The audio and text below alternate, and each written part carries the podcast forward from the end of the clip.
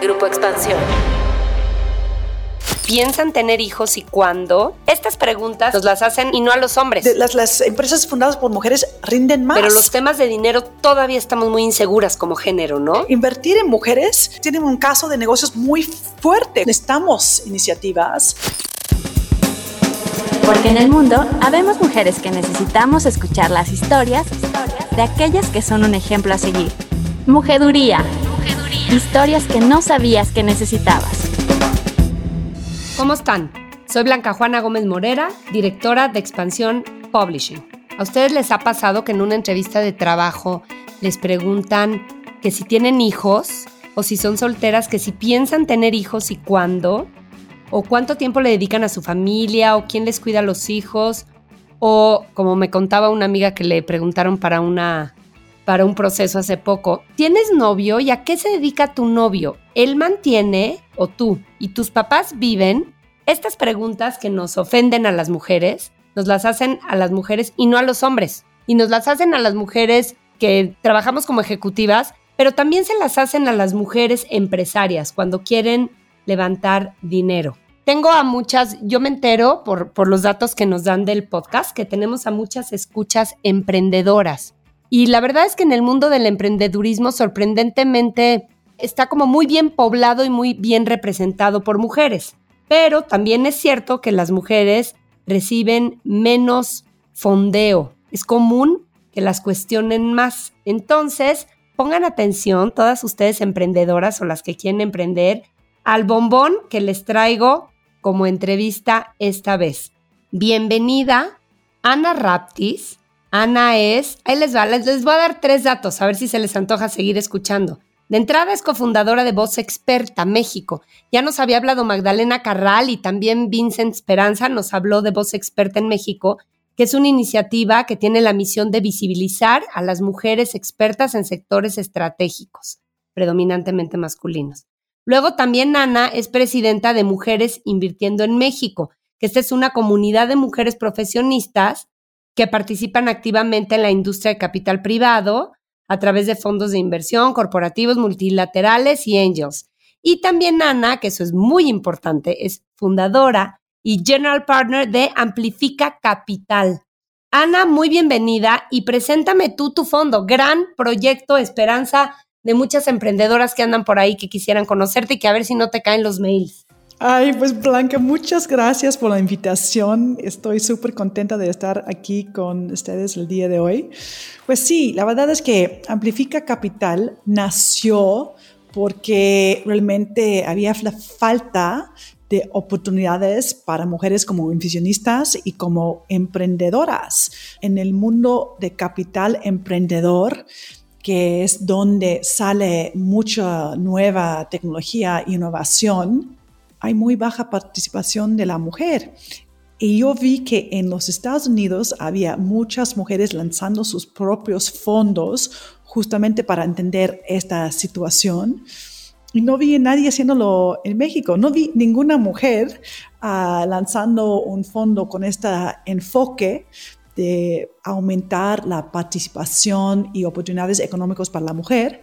Entonces, por, por, eso nació Amplifica Capital y fue un proyecto en el cual yo trabajé unos años para, para estructurarlo y por fin uh, lanzamos el fondo al final de 2020 y hicimos el primer cierre el 8 de marzo en 2021. ¿Qué tal? Buena fecha. Sí, pues sí, escogido como muy bien, ¿no? Como muy bien, con buen bautizo. Ahora, tú eres entonces el primer vehículo de Venture Capital que trabajas completamente bajo el esquema Female First. O sea, el chiste es apostar por estas startups y empresas que van a generar, no solo que pueden ser dirigidas y iniciativas de mujeres, sino que empresas que generen un impacto positivo en la vida de las mujeres, ¿cierto? No, eso es cierto, eso es cierto. Y la razón por la cual lo estamos haciendo también es que, como habrías visto, es que México ha salido muy mal en las cifras del World Economic Forum en términos de la brecha de género,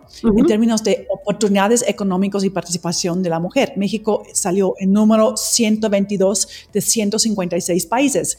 Uh, casi el peor en América Latina, nada más Guatemala queda atrás, atrás de nosotros. Entonces, la verdad, esta es una situación como vergonzosa. Entonces, tenemos, necesitamos iniciativas para forzar este cambio, ¿no? Entonces, esa es una de las razones que, por lo cual lanzamos Amplifica Capital. Y, y otra vez, lo hemos dicho mucho aquí, ya sabemos que impulsar el cerrar la brecha de género en la fuerza laboral en nuestro país aumentaría hasta 70% el PIB. Entonces, apostar por esto es beneficiar a todo el crecimiento económico del país, no solo a las mujeres. Eso es muy importante decirlo, ¿no? Exactamente, yo veo invertir en mujeres es una estrategia de crecimiento económico, no nada más para las mujeres. Como tú bien dices, es que es el beneficio de todo el país, niños, niñas, hombres y mujeres. Ahora, vamos, vamos a los datos porque, pues porque me trauma. Digo, qué bueno que existen fondos como el tuyo iniciativas como todas las que tú estás, porque escuchen esto que de verdad se van a traumar de las startups fundadas o cofundadas por hombres generan en promedio 31 centavos por cada dólar que les invierten. 31 centavos. Las que son fundadas o cofundadas por mujeres, 78 centavos por cada dólar. O sea, yo no puedo creer este dato. Y sin embargo, las mujeres tienden a recibir 55% menos de capital que los hombres. ¿Por qué recibimos menos capital las mujeres para invertir en negocios, pues que son buenos negocios.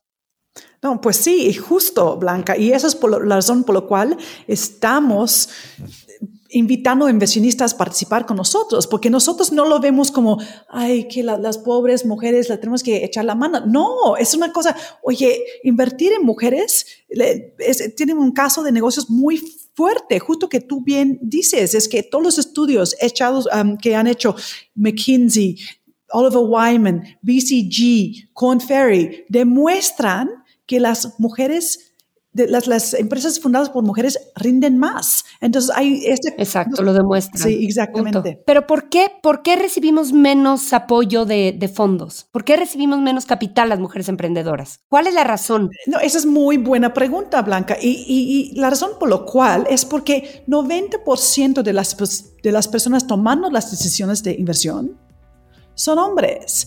Y capital emprendedor es una industria de muy alto riesgo y las personas tienden en invertir en personas con las cuales tienen afinidades. Ok, ok, o sea, como una cosa humana, natural, ¿no? Tú inviertes en, en alguien con quien haces fit, digamos. Exactamente, hay muchos sesgos conscientes y inconscientes. Y una cosa es que si, si vamos un, si vemos una situación donde hay hombres y mujeres, pues los hombres tienden a invertir en hombres.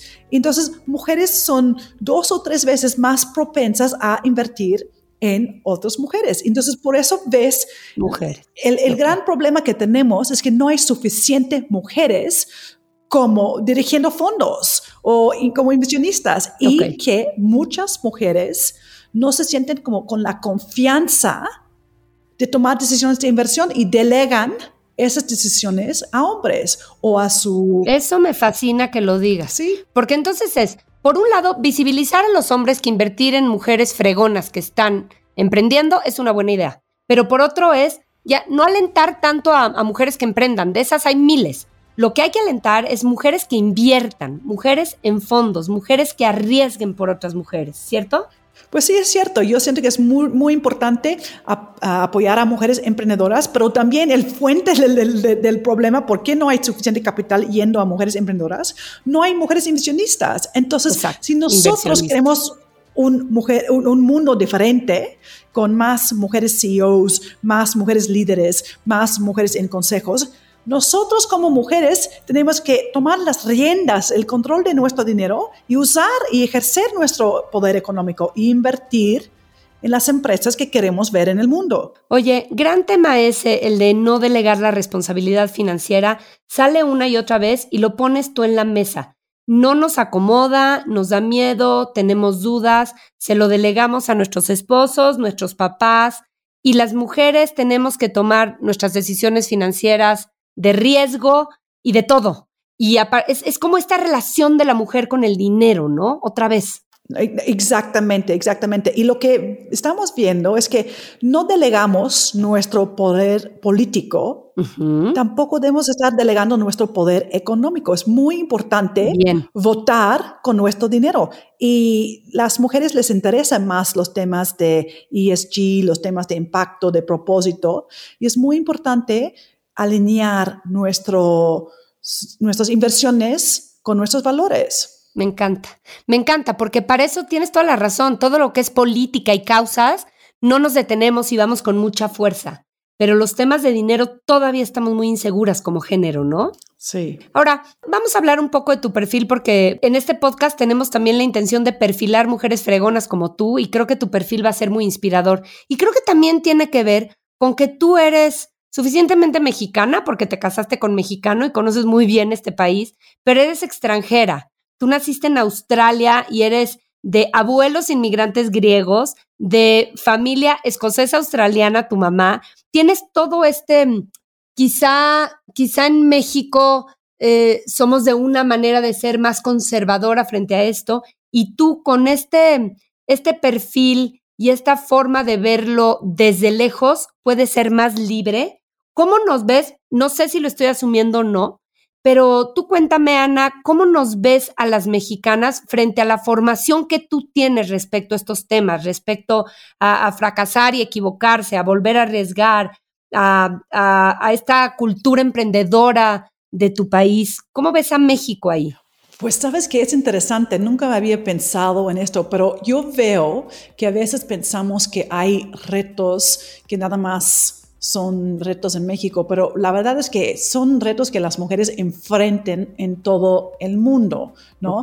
Lo que yo reconozco es que siento que en mi sangre tengo este impulso de buscar y impulsar cambios, ¿no? Mi abuela, cuando ella se casó con alguien que no conocía, ¿no? Ella se fue de Grecia a los 24 años en un barco 40 días porque quería una vida diferente, ¿no? Entonces llegó su la persona que iba a ser su suegra a su casa diciendo, oye, estoy buscando a alguien para casarse con mi hijo que vive en Australia.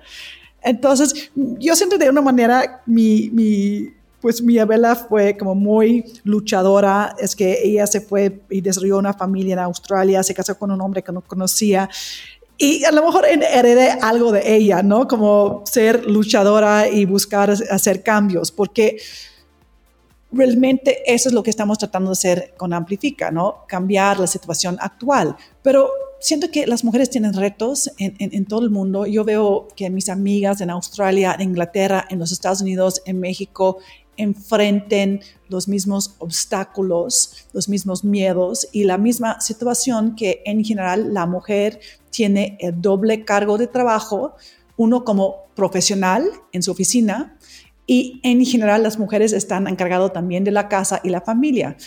Ah, y eso es un, reto que, que, que pues el hecho de que estamos trabajando como casi 24 horas, 7 días de la semana. Sí, doble. Eh, es mucho más carga mental, emocional que en general tienen los hombres. Total. Fíjate que mi abuela catalana se casó también con un hombre que no conocía y también cambió de país. En este caso, vino a México. ¡Wow! O sea que nunca había pensado que la sangre guerrera nos puede venir de, ancestro. Pero esos son riesgos, ¿eh? Esos son riesgos y no bromas, ¿cierto? Sí, sí, sí. Ahora, tú has dicho, por ahí leí que decías cuando, cuando fundaste, ¿no? Este, este fondo. Decías que tú habías, habías escuchado mucho discurso negativo sobre México y tú, con esta vocación que tienes, querías ser parte de este cambio y contribuir a, a transformar este discurso, etcétera.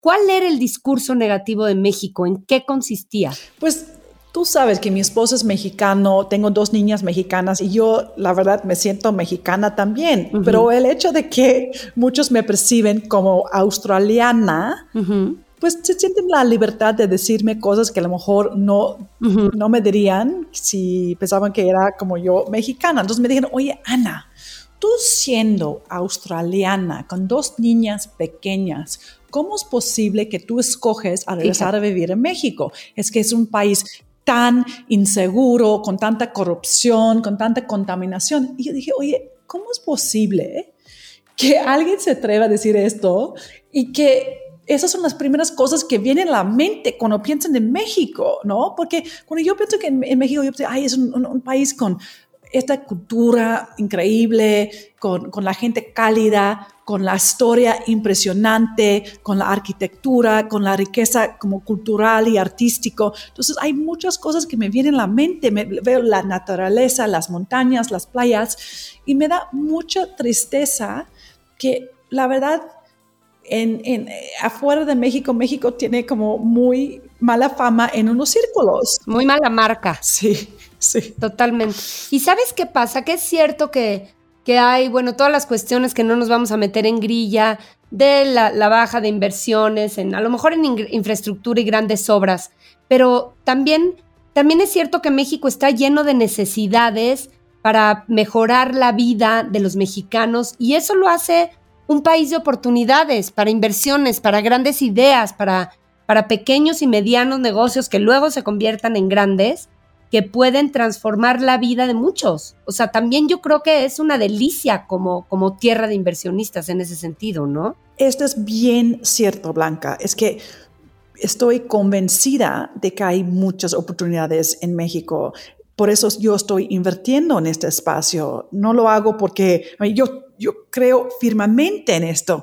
Yo veo que hay mucho potencial para innovación, para el desarrollo, porque los emprendedores y las emprendedoras en México están resolviendo problemas reales y mejorando la vida de la gente. Si tú ves una de las... Problemas reales. Exactamente, tú ves unas, unas de las empresas que han tenido mucho éxito, por ejemplo, Kavak, um, Bitso, uh, Clip, ¿no? Todos están innovando para realmente hacer una economía más fuerte, más innovador y más incluyente. Y además, como usuarios de todos estos que mencionas y otros varios que hay similares, te, da esta sensación de siempre había necesitado este negocio, ¿no? Es clave para mí porque en verdad me resuelve algo muy práctico y hace mejor mi vida. Exactamente. ¿Cuántas oportunidades tenemos de eso? Miles, miles, miles, ¿no? Sí, exactamente. Tenemos miles de oportunidades así, realmente para innovar y mejorar la vida de, de, la gente. Y eso es lo que a mí me motiva y me encanta poder tener la oportunidad de invertir en este espacio. ¿Quién lo dijo? Me confundía que me llamaran Mandona porque quería dirigir las obras de teatro que hacíamos para nuestros padres, pero a los chicos no. ¿Quién lo dijo? Emma Watson, Natalie Portman, Lady Gaga. Emma Watson, actriz. Voy a leer un poco de quién eres tú como tu perfil profesional, para que haya más mujeres inversionistas como tú y para que todas las que se están muriendo de ganas de buscarte, para que escuches sus proyectos, sepan quién eres. Ana estudió licenciatura en economía por la Universidad de Adelaida, tienes una maestría en la Universidad de John Hopkins en estudios internacionales avanzados y tienes la certificación de analista financiero del Chartered Financial Analyst que es la certificación más completa para especializarse en gestión de inversiones y análisis financiero. Y tienes experiencia, Ana, en varios sectores y, varias geografías, no solo México, sino en otros países, como inversionista ángel, como socio limitado en fondos de capital de riesgo, etcétera, etcétera. Quiero que me digas ahora, ¿qué es un inversionista ángel? Ay, pues buenísima pregunta, Blanca. Un inversionista ángel es alguien que invierta en unas etapas muy tempranas ah, en, capital, en, capital emprendedor. Entonces buscamos como inversionista ángel invertir en empresas de tecnología que están apenas empezando, ¿no? Es que este paso de apoyar a los emprendedores realizar su sueño. Necesariamente tiene que tener un componente tecnológico el negocio que tú en el que tú inviertas? Esa es muy buena pregunta y la razón por la cual es importante es que para poder generar los retornos suficiente, la empresa... La escala y el retorno. Exactamente. Es que necesita tener escalabilidad. Por lo general, para tener esta escalabilidad, necesita la tecnología. Y cuando uno es inversionista ángel, normalmente lo que estás buscando aportar es capital y conocimiento, ¿no? Para poder apoyar el negocio crecer. Háblame de ti. Tú tienes experiencia operacional de primera mano y tú, tú es como que creciste en un entorno de empresa familiar. ¿Cómo te forma esto desde niña? ¿Tienes algún momento o alguna experiencia en cosas de negocios? ¿Cómo se vivía este tema en casa? Pues muy buena pregunta otra vez, Blanca. Es que increíble porque yo vi mi papá trabajar todo el tiempo, todo el tiempo, nunca estaba para los cumpleaños, siempre estaba viajando. Yo siento que me dio, la verdad, un poco de miedo de ser emprendedor porque yo vi cómo trabajaba mi papá todo el tiempo, ¿no? Y también en la casa siempre hablábamos de temas de negocios. Uh, venía a la casa los clientes, entonces, y los muchos venían de, de Asia, entonces hablamos de la gente de, de, Corea, de, Japón, y fue entonces muy, muy interesante. Para mí fue muy natural hablar de negocios y también como cuando yo era niña, trabajaba en la fábrica del negocio familiar, que era una fábrica de pescado, porque como mi papá creció. ¿Niña cuántos años? Pues como 12 años. ¿Qué tal? Y, eh, no era un trabajo como bonito. La verdad es que las personas que trabajaban en la fábrica en general eran era inmigrantes que no podían conseguir otro tipo de trabajo porque yo estaba empacando pescado. Entonces, puedes imaginar, huele feo, está frío, estás en parado todo el día, pero para mi papá fue muy importante enseñarnos cómo hacer el dinero y cómo y valorar el dinero y valorar que nosotros tuvimos como familia entender el concepto de trabajar. Ah, entonces yo pensé que mi papá fue muy bueno educándonos porque pues sí, yo aprendí a cuidar bien el dinero y soy como pues cuidadoso, ¿no? Pero al mismo tiempo estoy dispuesta a tomar riesgos y entender ah, cómo es para emprendedores que están arriesgando todo, ¿no? Para poder crecer y crear, sí. Pero entonces ya no hay que educar niñas para el trabajo y para el buen y duro trabajo desde niñas. Hay que educarlas para el trabajo y para la cultura de dinero también, para ambas, ¿no? Creo. Eso es como... Sí, sí, no, es súper, súper, súper importante hablar de dinero con niños y niñas para que entiendan la importancia de ser, tener, yo digo, libertad financiera para ser independientes, porque lo que yo aprendí también muy joven, la importancia para una mujer Siempre tener independencia financiera. Yo, estaba, yo tenía como 15 años cuando venía una mujer a hablar en la escuela donde yo iba, y yo iba en la escuela de puras niñas, y dijo, oye, como mujer, eres un esposo lejos de la bancarrota. Entonces, lo que ella quería decir por esto es que todos tenemos que entender la situación financiera y poder manejar la financiación, situación financiera de nuestra casa, porque no quieres estar en la situación en donde se muere tu esposo, uh, te divorcias y ya no te puedes mantener. Entonces, fue, después yo, yo, yo llegué a mi casa, yo comenté esto a mi mamá y estaba como en shock que, que nos hablaba así en la escuela, pero siento es que es algo muy importante, porque yo también he visto como a muchas mujeres estar en situaciones muy vulnerables justo porque no entendía la situación financiera de su casa. No, y además, tú imagínate que no te vas a quedar viuda joven y que no te vas a divorciar. De cualquier manera, la independencia financiera te para diferente en la vida y frente a tu pareja.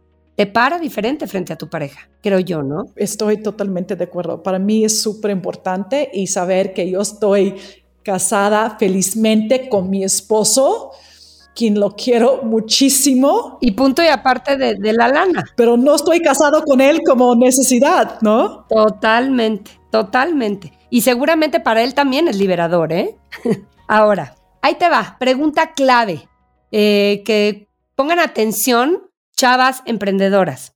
Tú has dicho, Ana, tenemos que estar preparadas las mujeres para no obtener un financiamiento debido no a factores que tengan que ver con que tu emprendimiento sea una buena idea o con un error en tu pitch, sino con tu condición de ser mujer. Esto es muy duro. O sea, tenemos que estar preparadas para eso y para aguantar vara y decir, es una buena idea, piché bien y aún así no me quieren dar la lana. ¿Qué hacemos? ¿Qué, qué, qué hacer? ¿Cuál es la idea? ¿Cuál es la sugerencia? ¿Cómo pichar? De entrada, confrontar y mencionar abiertamente, soy mujer y, no, o no, no es una buena idea, o cuál estrategia dirías tú que es buena? No, pues yo siempre es siempre siento que es evidente que ver que alguien es uh, mujer, no, uno no lo tiene que esconder, pero siento que es súper importante hablar del negocio, ¿no? Es que tener una visión claro y eso es muy importante, ¿no? Cuando haces un pitch, poder decir qué quieres, qué quieres recibir de, de, la persona con quien tienes la entrevista, cuánto dinero quieres levantar, para qué lo vas a usar, cuál es tu visión del futuro. No, eso es realmente lo más importante para poder vender tu visión. Y si tú te das cuenta que hay un sesgo hacia que eres mujer, ¿qué haces? ¿Te resignas y buscas mujeres inversionistas? No, pues ¿O lo confrontas? Digo, ya también será el perfil de cada quien, pues, pero qué coraje. No, en mi, en mi situación, yo, yo decido confrontarlo porque esa es la razón por la cual existe Amplifica Capital, ¿no? Nosotros estamos buscando justo hacer cambios, estamos tratando de dirigir más capital ah, hacia mujeres servicios y productos que benefician la vida de la mujer. Entonces, justo nuestro propósito. Hay otras personas que a lo mejor tienen otro tipo de enfoque, pero en nuestro caso estamos buscando inversionistas que están alineados con lo que nosotros estamos haciendo, mujeres inversionistas y hombres. Ok, además yo, yo tengo otra idea, también confrontar con datos. Creo que es una buena idea también empoderar con datos a las mujeres para que confíen y si tienen que confrontar, se sepan esto. Hay tres datos que me encantan. Uno es que las empresarias en México emplean a 2.904.432 personas, por lo menos al 10% de la población ocupada. Es decir, si tú, inversionista, crees en, en mi pitch, lo compras y en mi empresa, yo voy a generar empleo. Y otro que me encanta es y este es de la encuesta de población adulta de la Global Entrepreneurship Monitor, es que dice que las mujeres que inician un negocio aspiran a cambiar el mundo, en comparación con los hombres cuya principal motivación es el lucro o el autoempleo.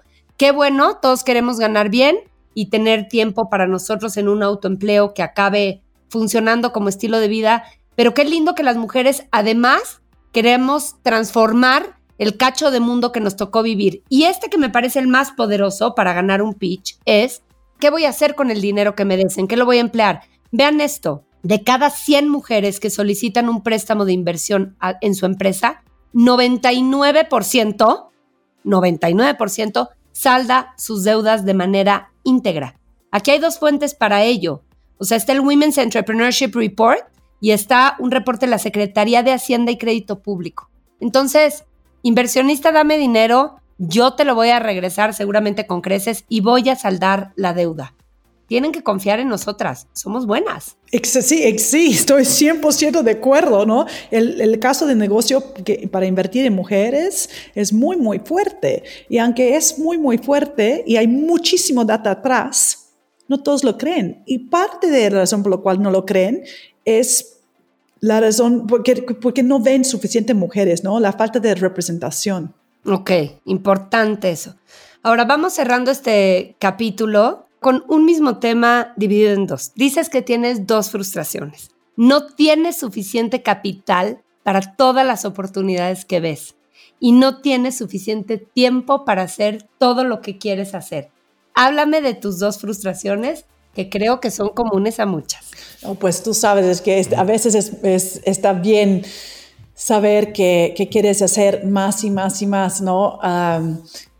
es que hay tantas cosas y oportunidades en el mundo y yo, siempre soy optimista, entonces me gustaría hablar más con más emprendedoras, me gustaría fundar más, pero sí, en este momento estamos justo levantando capital para el fondo, entonces estamos pues buscando crecer el fondo para tener más impacto, ah, porque queremos... Ah, atraer y desarrollar la nueva generación de mujeres inversionistas y queremos poder invertir en muchos más emprendedoras. En México, menos del 10% de las personas que toman decisiones en capital emprendedor son mujeres. Necesitamos más, como bien dijiste bastantes más. Sí, exactamente, perdón. Ana, ¿dónde te encuentran? ¿Dónde te encuentran quienes te pueden dar capital para todos los grandes proyectos que estás viendo? ¿Dónde te encuentran las mujeres que te quieren presentar sus pitches? Estamos... ¿Dónde están tus redes? Tenemos una página web que es amplifica.capital. También estamos en Twitter, ah, muy activos, tenemos la cuenta allá. Ah, pero la, mejor manera ah, para conectarnos si tienen un pitch deck, que una propuesta es a través de la página web. Hay un formulario que pueden llenar y también ah, en la página hay un correo donde pueden mandar preguntas si quieren aprender más del fondo. Pues me encanta, qué placer tenerte aquí. Estabas ya muy recomendada.